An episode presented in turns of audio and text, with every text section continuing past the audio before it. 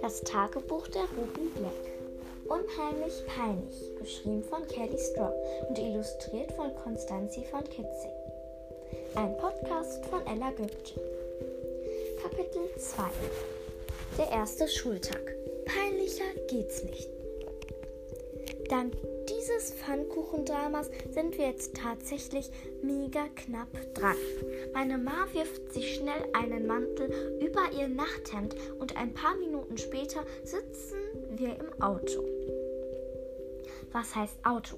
Wir sitzen in einer Katastrophe. Meine Eltern fahren nämlich einen alten Mercedes, aber keinen gewöhnlichen, sondern einen Leichenwagen.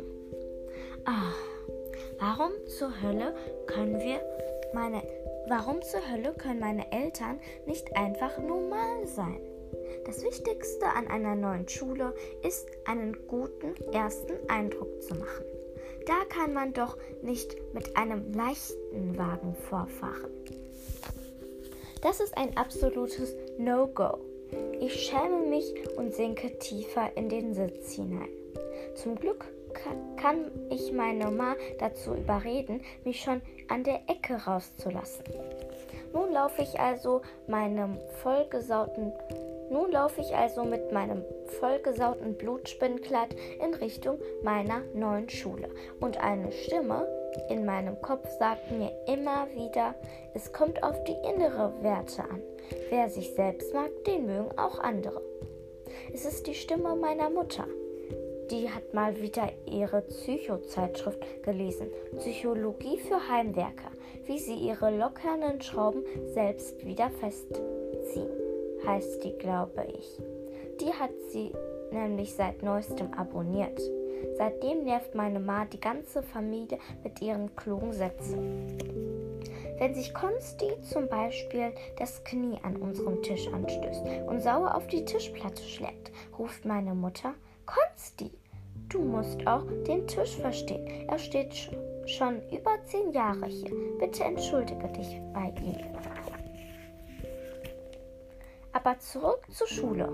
Hier stehe ich nun in meinem Plö Designerkleid. Plötzlich höre ich eine schrille Frauenstimme hinter mir.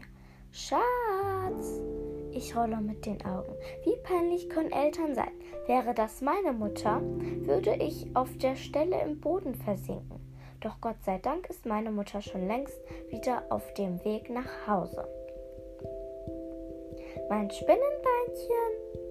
Oh nein, mein Herz hört für ein paar Sekunden auf zu schlagen. Es gibt auf dieser Welt wahrscheinlich nur eine einzige Person, die ihre Kinder mein Spinnbeinchen nennt. Wie in Zeitlupe drehe ich mich um. Da steht sie, meine Mutter. Sie winkt mit meiner Brotdose in der Hand. Unter ihrem Mantel lugt ihr Nachthemd hervor, das mit den knutschenden Fledermäusen. Du hast dein Frühstück vergessen, mein Liebling. Schnell schnappe ich meine Brot, meiner Mutter die Brotdose aus der Hand und flüstere Danke, Mama. Möglichst unauffällig. Haha, will ich mich davon machen. Aber doch da bemerke ich im Augenwinkel, dass eine Traube von Schülerinnen und Schülern neugierig um unseren Leichenwagen herumsteht. Ich habe schon verloren. Ist das eure Limousine? Echt nice. Bist du die neue Schülerin? ertönt plötzlich eine Mädchenstimme neben mir. Millie, los Kamera an. Und schon bin ich mitten in einem Interview. So viel zum Thema unauffällig bleiben. Hi, wir sind Lilly und Millie, die Zwillinge von Glossy. Die wahrste Wahrheit. Wir wollen sie wissen. Wer ist die neue Schülerin, die mit einer Limousine zum Frühstück hinterher getragen wird? Wer ist die neue Schülerin, die mit einer Limousine Frühstück hinterher getragen wird? Ist sie eine Prinzessin, die Tochter einer reichen Unternehmerdynastie oder womöglich ein echter Popstar, von dem wir in unserem kleinen Städtchen noch nie etwas gehört haben, rattet das blond gelockte Mädchen ohne Atempause in die Kamera. Ihre ebenfalls blond gelockte Zwillingsschwester hinter der Kamera nickt eifrig dazu. Ähm, ich bin Ruby. Cooler Name. Tja, klugerweise hatte ich nicht meinen vollständigen Namen gesagt. Ihre Reaktion wäre sicher anders ausgefallen. Doch mir bleibt keine Zeit zum Nachdenken. Was schon prasselt eine Frage nach der anderen auf mich ein. Wo kommst du her? Von zu Hause. In welcher Klasse bist du? In der 6c, glaube ich. Ach toll, wir auch. Und was isst du am liebsten? Oh nein, nicht Pfannkuchen mit Erdbeersoße sagen.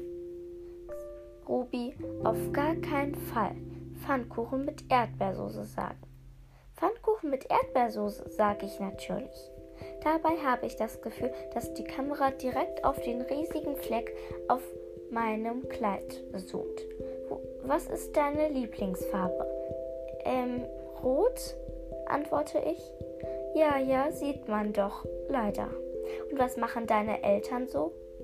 Da ist sie.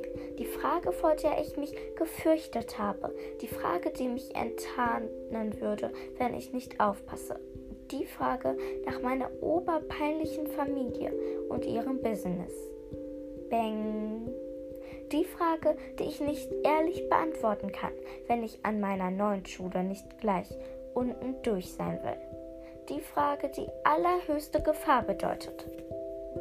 Ohne meinen Anwalt spreche ich nicht weiter, denke ich, und sage, also ähm, meine Mutter führt einen Kaffee und backt Torten und mein Vater, der äh, ist Möbeldesigner. Super gut, dass ich mir super gut, dass mir meine vorbereiteten Antworten doch noch eingefallen sind. Ich will mich gerade ein bisschen entspannen, da bemerke ich, dass sich die Zwillinge mit meiner Antwort gar nicht zufrieden geben. Sie wollen noch mehr wissen. Ach, wie spannend. Wo kann man denn die Sachen von deinem Dad sehen? Ich schlucke und blicke mich hilfesuchend um. Wo kann man die Särge bestaunen, die mein Vater zimiert? Diese Frage ist nicht so leicht zu beantworten, ohne merkwürdig zu wirken. Tja, also seine äh, Sachen, die sind unter der Erde, also ich meine im Untergrund. In der Untergrundszene? Dann ist er ja richtig angesagt. Da hat er bestimmt viele Kunden, oder? Quietschen die Zwillinge? Seine, Kunden, seine Kunden sind meist schon kalt. Äh, ich meine, sie sind ziemlich cool, stammelte ich. Wow, okay, also ein angesagter Szenekünstler. Das hört sich an, als hätten wir eine neue Promi-Familie in der Stadt, ruft Lilly in die Kamera. Promi-Familie, das kann überhaupt, das kann ich überhaupt nicht brauchen. Ich will doch unauffällig sein. Im selben Moment knallt mir ein Ball an den Kopf, sodass ich zu Boden gehe. Bumm. Damit ist das Interview wohl beendet. Einerseits bin ich ja ganz froh, auf diese Weise den neugierigen Zwillingen zu entkommen.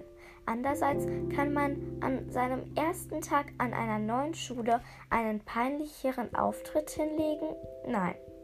Ich liege also auf der Erde und halte mir meinen Schädel. Das wird bestimmt fette Beule geben. Oh, sorry, höre ich plötzlich und jemand streckt mir seine Hand hin. Am liebsten würde ich die Hand wegschlagen. Das ist wirklich der größte Vollidiot an der Schule. Kann der nicht aufpassen?